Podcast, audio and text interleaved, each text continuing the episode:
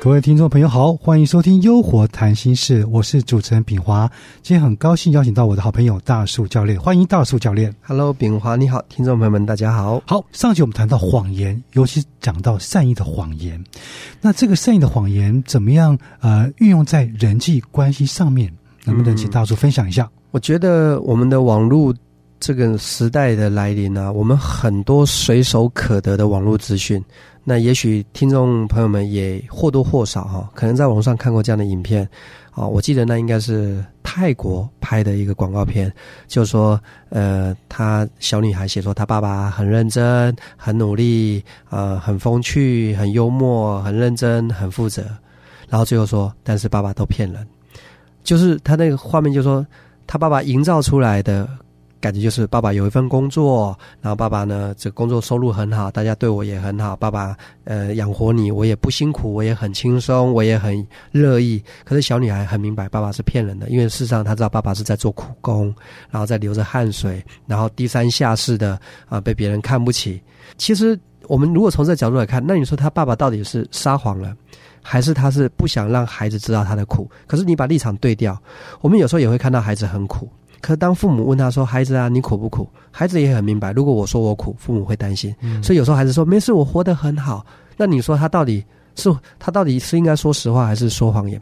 所以我觉得说，为什么说这个话题包袱很大？因为我们到底怎么来把它做一个分析判断？他在什么时候该用，什么时候不该用？那我也思考了思考，我觉得应该我们可以有一个这样的方向，就是说起心动念。我们的起心动念，我们说这句话是为了让别人更好，还是让别人不好？也就是说，再用更直白的话来讲，如果是损人损己，那那肯定是不好的事情，就是谎言。那如果是可能对别人有好处，别人不会有损失，是对别人有好处的，也许我们可以把它定位在善意的谎言，就是我们也想让你不好，也没想害你，所以它是善意的谎言。可是如果是利己不利人，那基本上我们就建议，像这样的事情我们就不要做了。我也许这是一个方向。那炳华，你你觉得这样子有没有比较清晰的一个方向呢？对，我觉得有时候善意的谎言会呃会充斥在我们的生活当中。有时候真的就是为了别人好，我没有办法就善意的谎言，是为了帮助他、鼓励他，对不对？那我记得我们也私下有大概聊到，就是说，如果这个善意的谎言，呃，你你把它戳破了，会伤害到别人，这个怎么办？你之前有一个很好的一个故事分享，呃，确实是这样。就是说，有时候我们真的很多的故事都是在给我们一些启发啦。人生很多时候并不你非得亲自去撞破头啦，或者是去遭遇过那样的悲惨的境界之后，你才领悟到什么。有时候多看别人的故事，我们自己也能从中启发。那确实，炳华提醒了我，曾经有个故事啊，也不知道它是真的是假的啊。它里面就在讲一个善意谎言，但最后没有好结局。大概是这样说，就说，呃，有一个妈妈呢，他们家有几个孩子，家境很不好，所以呢，妈妈呢，每次呢，都跟孩子说，妈妈最喜欢吃的是鱼头，就是他们吃鱼的时候，说鱼头留给妈妈吃，这是妈妈的最爱。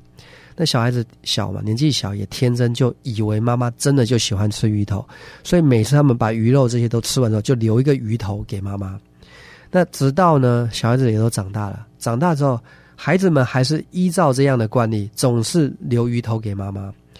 啊，等到有一天，啊，这个妈妈年纪大了，要离开人世间了。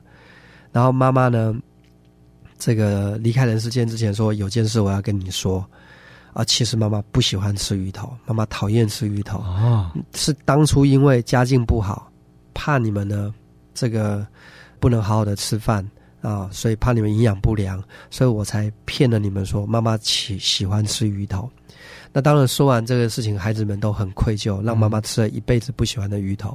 那但是他妈妈的病是比较严重的，也许就离开人世间了。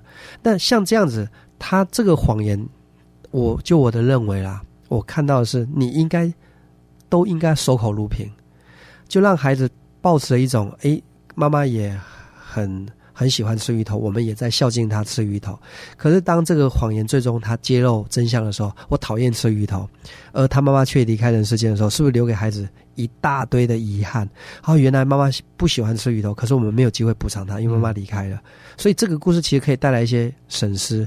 如果你这个善意的谎言不说破，对他一辈子他都活在。呃，一个比较好的感觉当中，我我觉得那你就都不要说，你就守口如瓶。如果说破之后，对方是受不了的，是无法接受的。虽然他有知道的权利，可一旦知道之后，他的结局是不好的。我们也说，也说要衡量一下。我们知道连续剧里面经常在演这些剧情。对啊，这个故事听起来还真的还是还是蛮遗憾的哈。嗯，那能不能我在想，就是说这个故事假设了哈，这个妈妈觉得他们环境好一点的时候就可以。讲真话了，就说以前为了怎么样，不要到最后再说。那儿女没有去弥补的机会，这个听起来真的是有点悲伤。也是，也是，也也许那个妈妈应该在她家条件比较好的时候，也许在妈妈五十岁的时候，四十五岁，她就应该讲说：“哎，其实以前是为了让你们营养比较均衡。”啊，事实上妈妈根本不喜欢吃鱼头。也许他这样一说，也许他就不会这么遗憾了。那当然，我们还看过很多连续剧，包含说这个孩子是抱抱来的啊，收养的啊，然后瞒了一辈子啊。那孩子本来也觉得很幸福啦，我爸我妈很爱我啊。可是有些人就觉得良心不安，我得告诉你说，其实你不是我亲生的。其实我也不能去说他这样讲不对。然后你要看对方衡量。我们再举个例子，呃，话一定要见人说，就是这个人的承受度。有些人你批评他两句，你说点实话，他是受得了的。可是有些人你批评他两句，他是受不了的，他可能就想要。做一些伤害自己的事啊，轻生啊，活不下去啦，上吊啦，一哭二闹三上吊。那我我我们怎么去衡量？我觉得还是要看这个人对于我们说话的接受度如何，也是要做一个拿捏跟分寸。哦，所以我们刚刚讲的这个善意的谎言，其实，在我们的人际关系上面，才常常碰到，对不对？这个部分常碰到。那除了除此之外，在我们的有没有其他关系啊？比如说亲子关系或者企业上的关系，有没有使用上的一个机会？嗯，其实其实只要是人组成的话题啊，那它就衍生。你说家庭也是人组成的。那么企业也是人组成的，到一个社会结构都是人组成的，所以这个话题是可以无限延伸的。那也许我们如果听众朋友还觉得蛮喜欢我们这个话题的话，我们下一集我们接着聊。